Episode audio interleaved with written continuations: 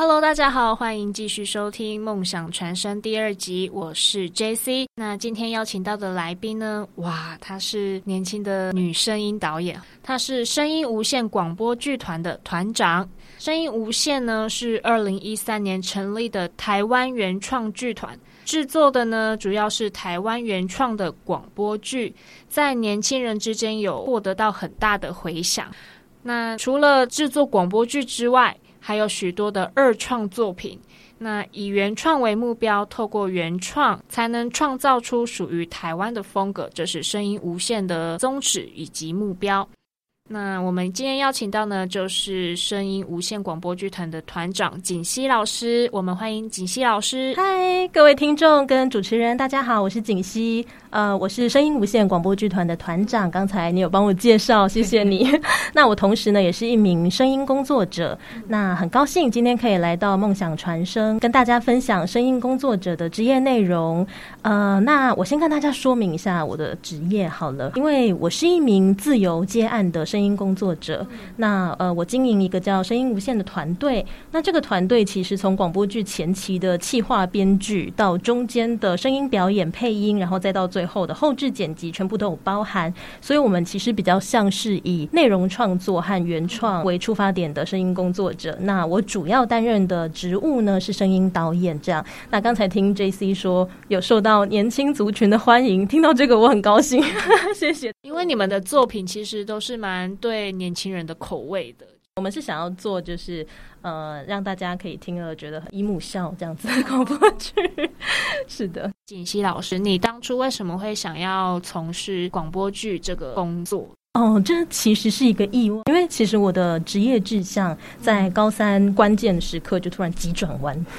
对，因为原本我都自嘲自己是一个很爱安静的宅宅，结果我在高三呐被同学推坑广播剧之后，我就突然开始对声音表演产生了很大的兴趣。对对对，那我相信很多同学啊都很梦想自己的职业跟自己的兴趣是高度相关的。对，那这也是我当时的状态。那最后让我下定决心的呢是。一种对声优啊，还有对声音表演这样子的一个敬仰，还有我自己想要创业的这个渴望，所以我才会选择成为声音工作者，然后最后呢，成为一个广播剧声音导演。这样，那从事声音导演跟声音演员有什么不同？因为你也是一名声音演员嘛。那我想说，导演跟演员之间有什么样的差异吗？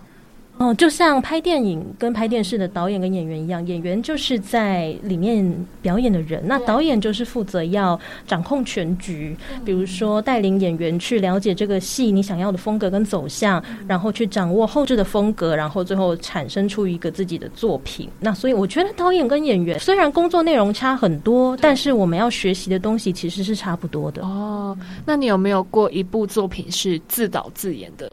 多哎，真的吗？我我们剧团自己的原创作品，像是很久以前啦，就现在我都已经有点不好意思听的。很久以前的作品，像是董事长，您有事吗？就是呃，我们自导，然后我也有在里面搭一些小角色啊，这样。对对对，那因为我现在主要做导演了，所以演员的部分常常就是会交给现在呃很很努力的演员们去做。那我我有的时候就可能自己下去搭个小杂声就好。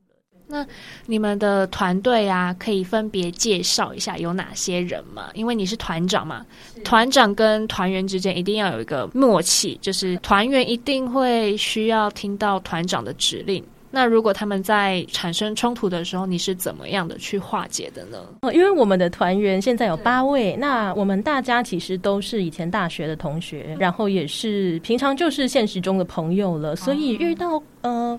困难或者是那种冲突其实是比较少的，但当然还是有啦。不过就跟经营每个公司、每个剧团一样，我们大家在遇到困难的时候，当然就是要沟通喽。就沟通很重要，所以我们在创业这个过程当中，其实就会学习到嗯那种真正的公司文化、团队沟通啊。所以前期就是公司刚成立的时候，其实也是蛮不容易的。对啊，对。那你怎么会不会想要说去就是别人的公司去当？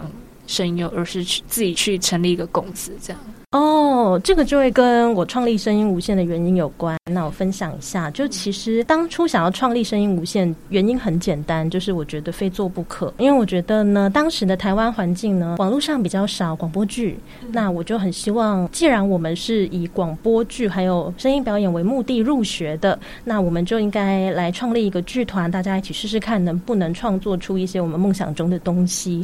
对，所以当我如愿进入想要的科系之后，我就在身边的同学里面找了有兴趣的人，然后组建了声音无限。所以声音无限是在你大学的时候组建完成？嗯，在大一大一，我们一入学我就组。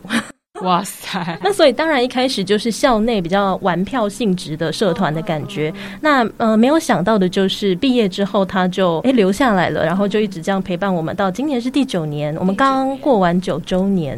我觉得很谢谢，就是有一群很可爱的粉丝一直在支持我们，然后我们也开始足以承接一些商业案来支撑经营。我很珍惜跟感谢。那这也是为什么我一直没有去找一个所谓稳定的正职工作。对，对于我就。很想要把声音无限继续经营下去。那我我本人其实也对配音很有兴趣，所以我也是有在做配音员这份工作，然后我有在跟班这样。那我想问一下锦溪老师，就是因为。你也知道疫情之后嘛，就是可能没有办法常常接到很多 case。那这一段期间你们是怎么度过来的？因因为要运营一个团队，其实基本上你要有很多的工作嘛，就是你一定要接 case 啊。那如果像现在疫情现在是比较稳定的，那像初期我们刚受到疫情的冲击的时候，你们是怎么样的去化解这一个部分的困难呢？嗯，我必须诚实的说，我们并没有化解，我们很穷。对对对，没有，就是呃，当然疫情它一定会减少很多的案源。那我我想这也是每一个，比如说影像工作室啊、声音工作室要面临到的状况，就是没有案子的时候怎么办？所以从事我这份自由接案的工作，有一个很大的难处就是。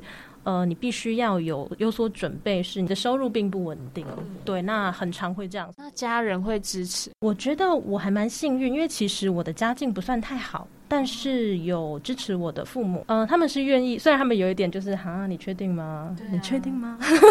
但是他们至少还是就放任我在出社会的这头几年呢，就白手起家，慢慢闯荡。那我知道前路漫漫，但还是选择坚持下去看看。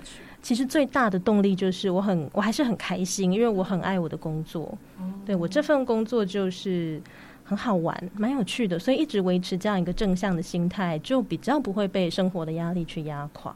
那你成立一直到现在第九年了，中间有没有发生声音导演、声音演员，或是你在创作的时候有趣的事情？有趣的，有趣的，通常都是大家在一起工作，就整个剧组在一起工作的时候，比如说有人 NG 的时候啊，可能有的时候演 BL 广播剧，然后两个对手主角就在里面，那有人 NG 的时候，那对方就会用角色的人设去吐槽他，就已经很入戏了。这样，所以那有时候他们的对话会很好笑，好笑到我跟原作老师会当场决定要加戏。就因为他吐槽了那句话太好笑，我们决定加进去，就加到正剧里面去。所以我觉得对人演员来说，那也是一个创作的过程。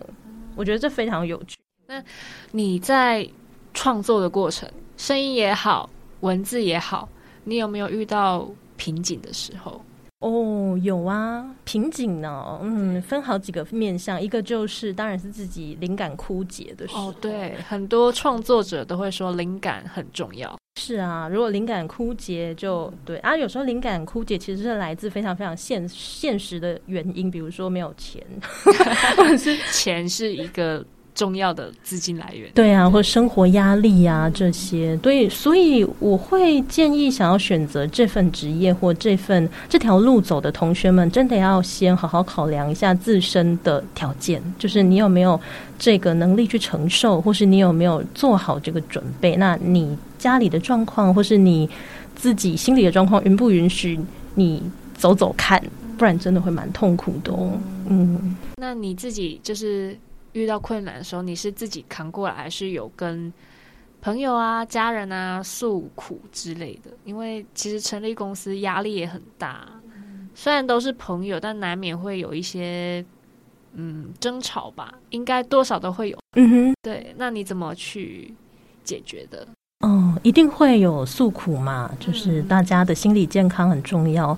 嗯，解决的话，其实我觉得我做这份职业之后，才真正开始去学习怎么样经营一个团队。之前在大学的时候，人际沟通这个区域，你觉得你自己是一个能成为很好的 leader 吗？嗯，老实说，在学校学的东西都比较像是硬技术哦，硬技术，比如说你的发音咬字，然后你呃你自己能不能做节目，你有没有气化力，像这种。但是当你真正出来出社会，然后真正去经营一个团体的时候，才开始去学习所谓人际，你真的是要碰到才会学到。以前你可能会想说，哦，有困难，那我们就沟通解决啊。对啊，对啊。当真正的困难来临的时候，怎么沟通，怎么解决，那才是重点，无法去避免的。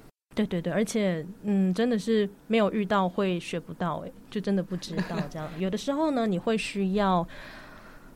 该怎么讲呢？就比如说，每每一个人有每个人不同的处理方式。那身为一个 leader，你就要去了解你所有的成员，他们各自的个性、各自的习性，然后用他们能够接受、能而且舒服，还有照顾到整个团体的方式去处理这件事。那我觉得很难，所以我自己也不能，也不会说我现在非常会，或是我现在非常的擅长，因为我也正在学。那这也是。配音工作还有声音工作一直在做的事，我觉得我们这个职业很大的一个特色就是活到老学到老。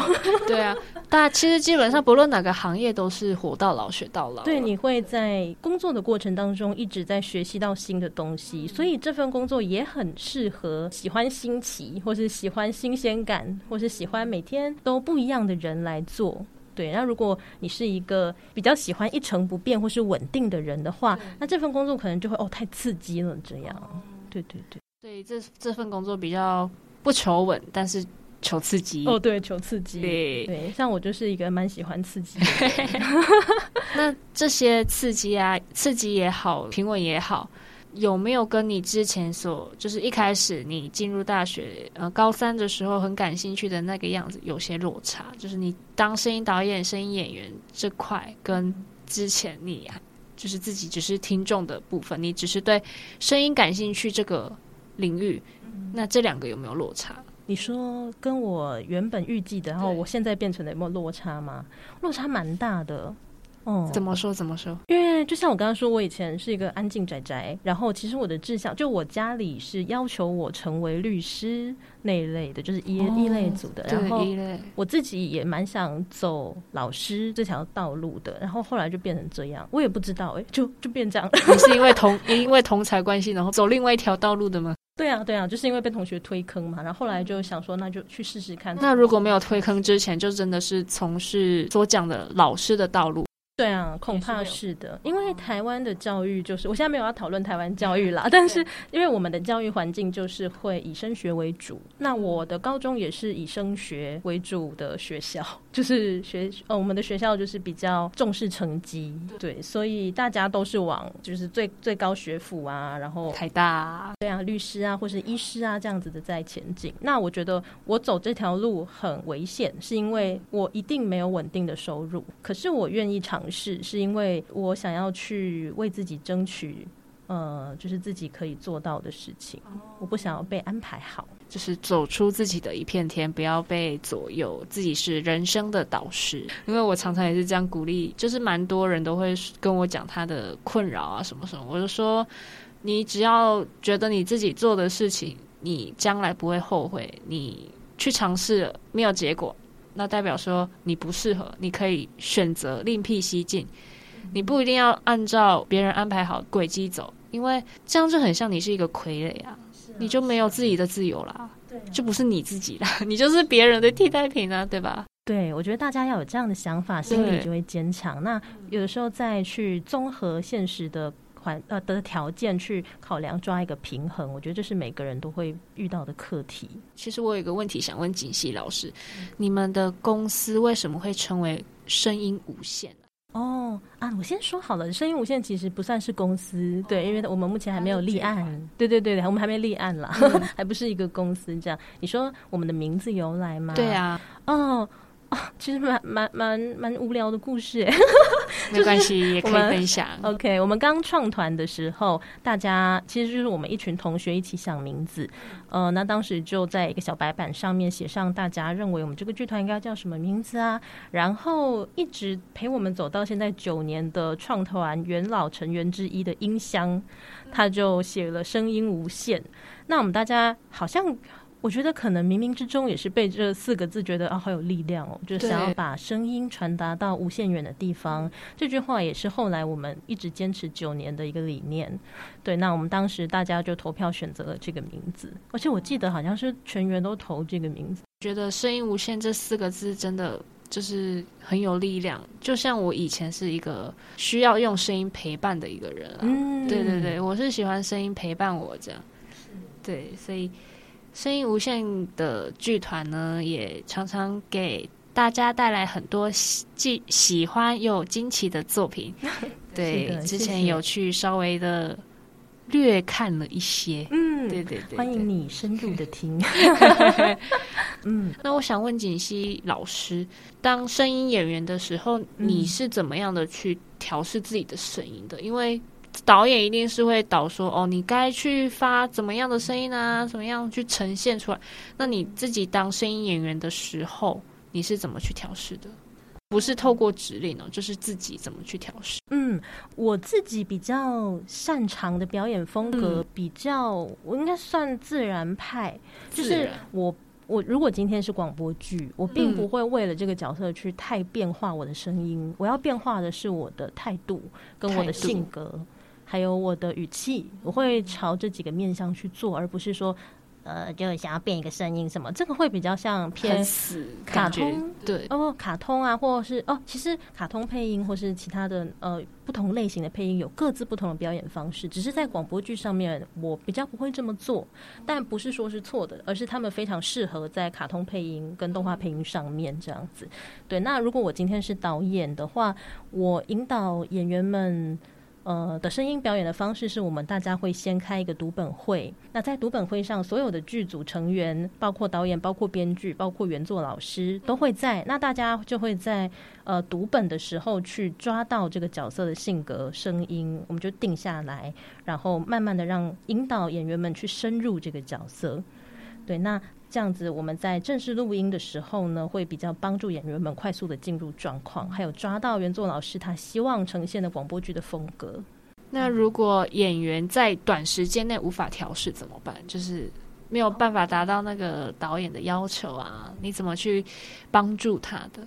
哦，我觉得导演技巧的部分呢，我都是跟我的老师，也就是于正生老师生哥学习的，他就很厉害，他常常就可以引导。里面演员可能有点抓不到他的方向的时候，他就会去引导他，让他就是用一些不同的方式让他去得到那个结果。那我觉得这个很难在这里说，因为很难讲，就是总之是要绞尽脑汁啦。那当然也是边做边学这样。嗯，那如果是我遇到的话，我可能会就是先，比如说我们先暂停一下啊，然后大家出来讨论一下。在帮助演员重新进入状况，因为通常我们的演员都很专业，大家也是有受过呃专业的表演训练，然后还有丰富的经历，所以其实我们是不会排斥这种状况的。如果有时候你进不了角色，那也很好，我们大家就出来再讨论，把整个氛围再带起来，那也是一个比较像是把整个剧组的气氛再 refresh 这样，那也不错。那我想问老师，文字的部分，嗯，你自己有原创的作品，也有二创的作品。如果原创已经很精彩了，你要怎么把它二创，然后又翻出一个更高的一个境界？哦，因为这个部分通常不会是我做，对的，现在啦，目前为止通常都是我，我底下有一位编剧叫盆栽，通常是他的工作。那在二创这个方面，导演要做的就是去了解原作。然后还有跟编剧开会，去了解编剧想要改编的方向。因为像其实有呃一个小说，它是可以用很多不同的剧本方式去呈现的。那导演要做的二创上面的工作，就是了解原作之后，与原作老师还有编剧老师了解他们想要走的方向之后，再根据他们所写出来的剧本传达这个理念给演员。然后 hold 住这个风格，告诉后置，然后 hold 住整个风格出来这个作品。所以其实作品最后风格长怎样，声音导演是占非常非常重的一个部分。对，他必须 hold 住啊，他他不能在比如说在后置阶段突然变了，本来是演正经严肃剧，在后置变搞笑剧，那导演就是导演的责任喽。其实声音导演也身兼蛮重要的职责，不仅要把场面 hold 住，也要 hold 住每一个细节，对不对？是是。那你会不会觉得很有累的时候？就是因为你要看这么多的细节，然后又有这么多作品要看，你会不会有累的时候啊？不会，不会，你还是很这么的亢奋，很快乐啊！因为看作品本身就是一件快乐的事，对啊，然后再把这个作品转化成自己自己的二创，那也是一个享受。对啊，我觉得不会，我觉得蛮快乐的。接下来要问我们，如果要进入声音的行业，我们要从事哪些准备？配音产业还有声音产业这个部分，大家还蛮平等，就是你付出多少努力就得到多少。对对对，那因为其实听到现在，我会觉得有些听众可能会认为，哎，我这份职业蛮有趣的，而且每天会充满新奇嘛。但我也是要很诚实告诉大家，要有心理准备，就是在。开头几年会有很难，会有稳定的收入，你会需要时间进修，就像我们刚刚说的，会需要自己去训练，然后也会需要时间去开疆拓土。比如说这个产业还有什么东西没有被开拓过，我们必须去做这件事情，也会需要资金来支持你的生活。那如果你都可以克服这些的话，那么接下来的准备呢？就是你要在业界里面不断谦虚的学习，然后累积经验，然后逼自己要具备一些商务能力，因为其实业务的能力也是蛮重要的哦，去接案啊，去谈啊，这样，所以就可以为自己的工作创造金钱上的成就感上的，还有艺术上的价值。哦，那从就是成立剧团到现在，你觉得你有没有觉得哪一刻是自己很想休息一下，然后再起步的？有有这个时刻吗？当然有，就像我刚才提到，说我常后悔。那后悔的原因可能是，我觉得我没有办法再创作了，或者是我被一些留言、被一些呃批评给快要打败了的那个时候，我常常会觉得还有必要做吗？就是我们还要这样。痛苦。那你的团员会鼓励你吗？就是我的团员会啊，我们会互相鼓励。那大家常常也会陷入这样的自我怀疑。我们其实每天每天都在怀疑自己。对，那是什么让我们坚持下去？我觉得就要说，嗯，我觉得是当时的那个初衷吧，我们没有忘记，所以才会坚持。嗯，那我们可以透过什么样的管道来认识到广播剧也好，声音的行业？这个区块，如果你想要知道广播剧的一些资讯呢，当然就是可以关注我们剧团声音无线广播剧团，然后还有在网络上都会有很多资讯，是现在很多声音产业里面的老师们也都开始加入参与，就是制作广播剧或是制作别的声音作品、配音作品等等，大家可以多听多看，然后看一些老师们的访问啦，这些都会让你对这个产业有一些初步的认识。对，那如果你想要入行，那管道我必须说，呃，很多人都说台湾的声音圈门窄，对，门很窄，其实是真的，因为你真的很难进来。但是根据我的经验，虽然进来的管道是窄，但是它其实很多，而且分散。但是很多人不知道，很多人不知道。例如呢，你想当配音员，那你就先上配音班，去跟配音师傅，然后逐渐上线。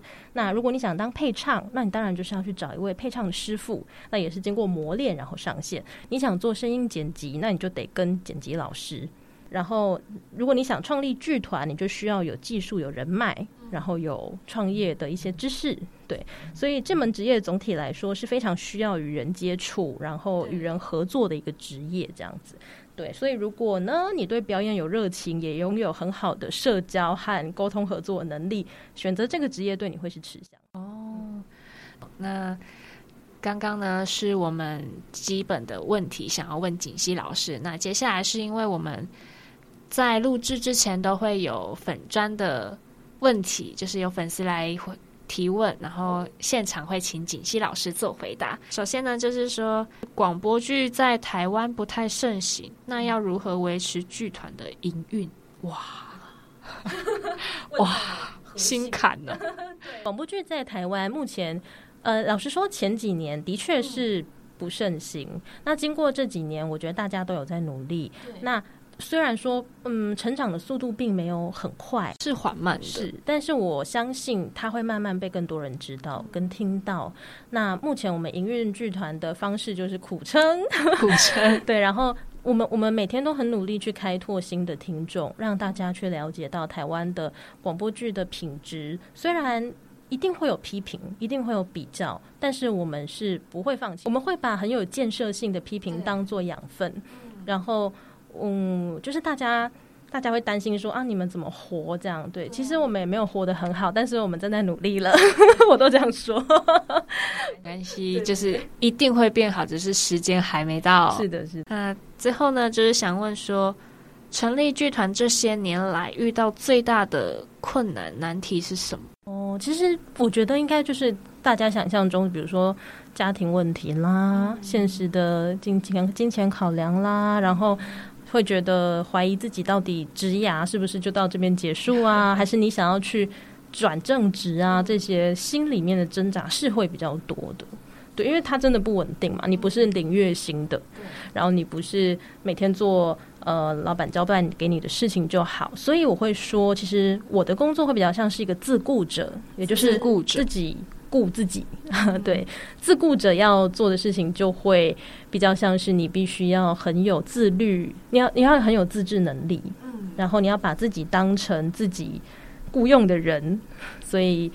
啊，这个自制能力会关系到你有没有办法好好的做一个接案者，所以你每天的心态调试很重要。那我也会鼓励大家，比如说，如果你想要走这样自由接案啊、自雇者的生活的话，你也可以去认识一些跟你一样是自雇者的人，然后去加入一些社团，去跟大家分享心得、交流一下。那这样也许你会比较有力量一点，因为你也会知道有些人跟你是一样的。嗯，很高兴可以跟梦想传声的听众们分享我的职业。那你们听完可能会觉得很很混乱，就是他所以到底要不要做这个呢？太纠结了吧？就好像很好玩，但是又很不稳定。但我相信每个人都有自己的偏好，所以去找到你真正心中喜欢的，那才是最重要的。那。节目最后呢，也谢谢锦溪老师的受访邀请，然后也跟我们分享了他从业过程中的点点滴滴。那对剧团感兴趣的，也是可以去搜寻看看，他们有 YouTube 频道，我去看。有啊，我们有 YouTube、FB 啊，I 我有个人 IG，然后还有。扑浪也有，对，都可以搜寻搜寻声音无线广播剧团，欢迎大家一起来踏入广播剧的世界哦。对，好，那谢谢我们锦溪老师，今天节目就到这里了，谢谢 J C，还有谢谢各位听众们，下次再见喽，拜拜，梦想传声，我们下次。